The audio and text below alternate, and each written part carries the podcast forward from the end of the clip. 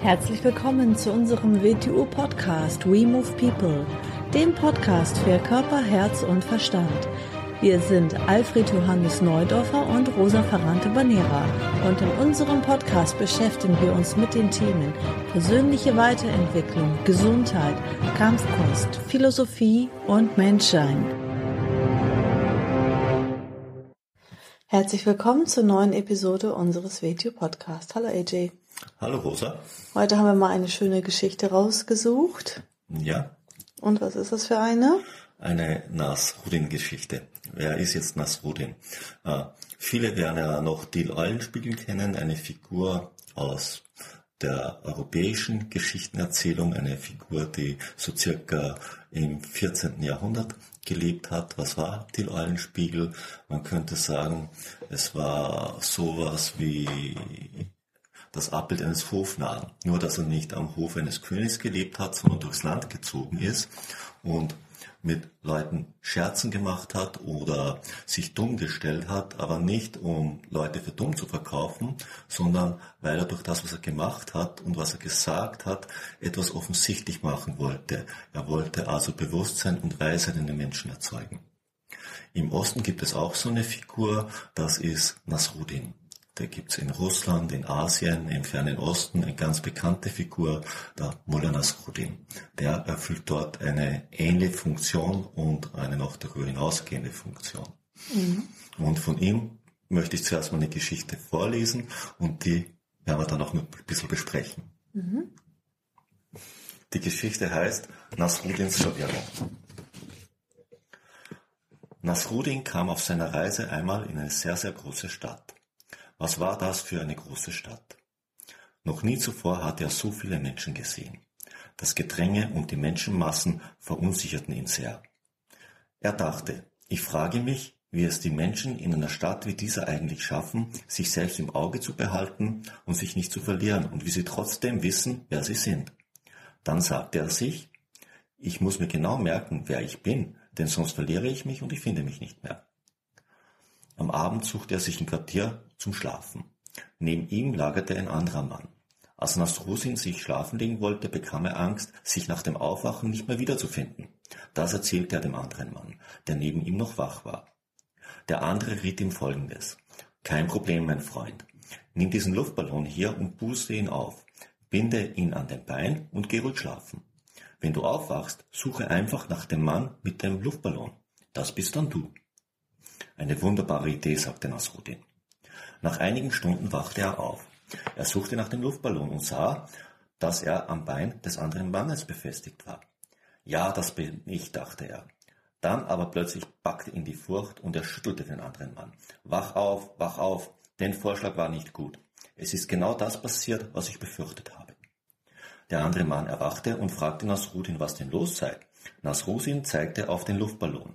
Anhand des Luftballons kann ich feststellen, dass du ich bist. Aber wenn du ich bist, wer bin dann ich? Das ist die Nasruddin-Geschichte. Mhm.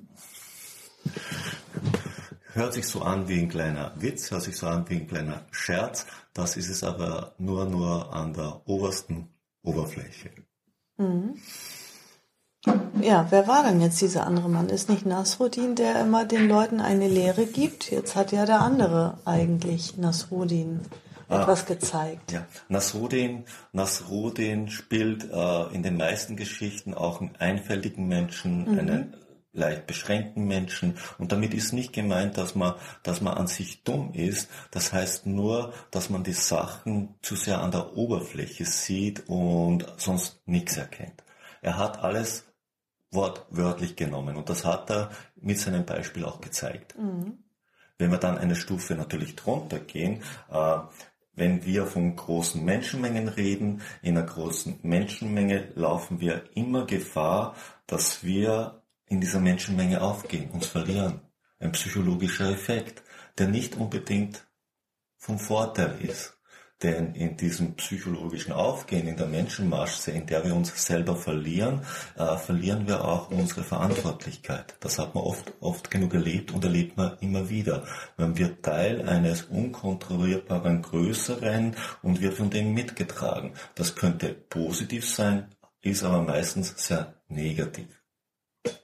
Das andere ist, wir sind in der Regel nicht durchgängig äh, immer das Gleiche. Ich, ich habe es mal im Podcast gesagt und ich sage es so gerne, äh, die meisten von uns haben viele, viele fünf Minuten Könige in sich. Das heißt, das emotionale, mentale Empfinden von sich selber, das ich jetzt habe, kann in der nächsten Minute ganz ein anderes sein. Das, was einer jetzt sagt, ist in fünf Minuten für ihn nicht mehr relevant, weil sein innerlicher Zustand sich geändert hat und im neuen Zustand sieht er das auch Ganze ganz anders. Und die Wahrscheinlichkeit, dass ich auf den gleichen treffen werde, mit dem ich gesprochen habe, ist sehr gering. Das erleben wir sehr oft im Alltag in unserem Umgang mit Menschen, ist das Gleiche wieder. Also wenn ich jetzt etwas sage, wie kann ich sicher sein, dass ich dann wieder der bin, der das gesagt hat. Das symbolisiert wieder der Luftballon, eine Markierung zu setzen.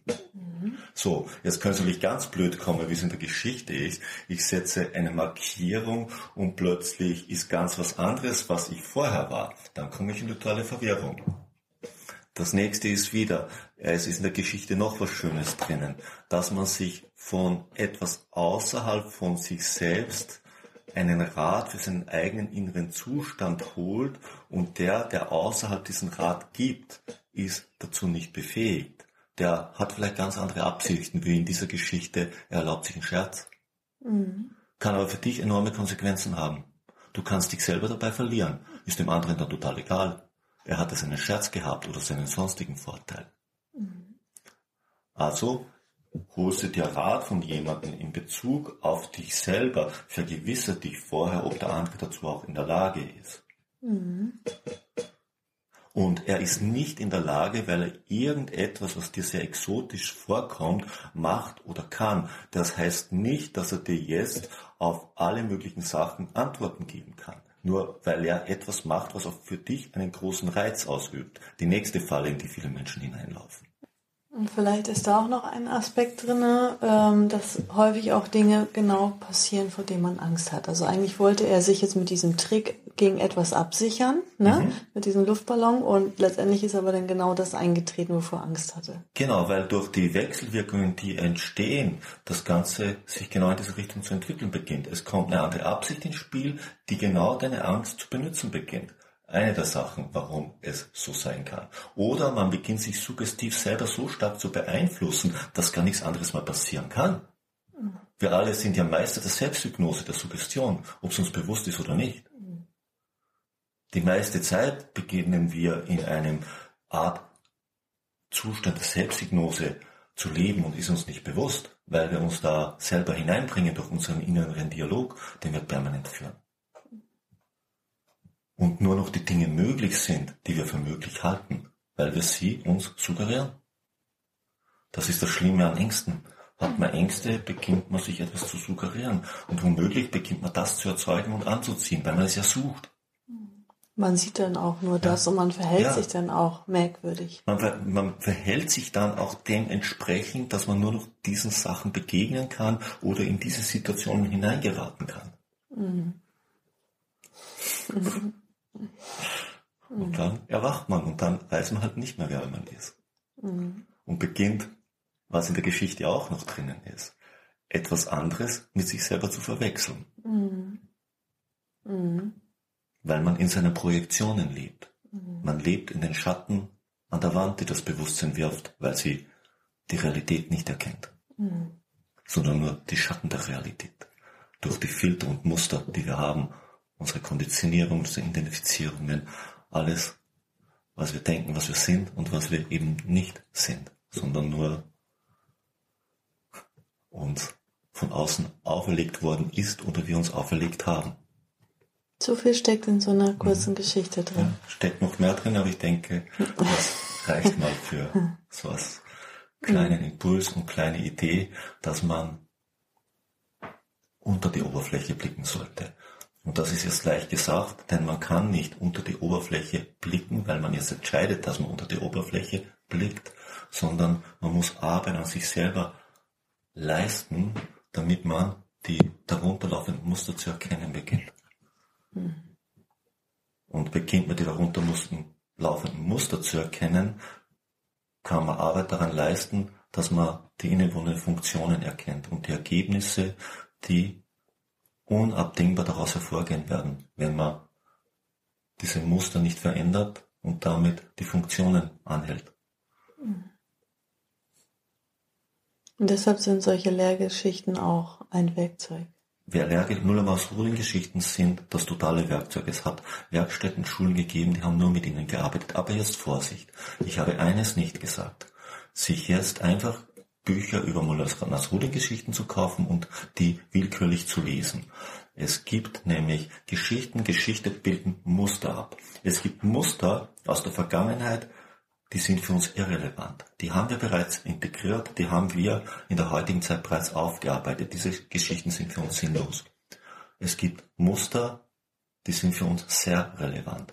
Aus dem Grund, wenn man sich äh, Muller-Nasruddin-Geschichten kauft, sollte man westliche Bücher kaufen, die für den Westen aufgelegt worden sind und nicht in der Vergangenheit für den Osten. Weil da sind Muster drinnen, die haben mit unseren heutigen Gegebenheiten zu tun. Und die Geschichten, noch ein Tipp, die einem am absurdesten vorkommen, wo man nicht mal die Oberfläche versteht, das sind die Geschichten, die am meisten mit einem selbst zu tun haben. Mhm. Und man sollte sie von Zeit zu Zeit immer wieder lesen und lesen. Es geht nicht darum, dass das mentale Denken sie versteht.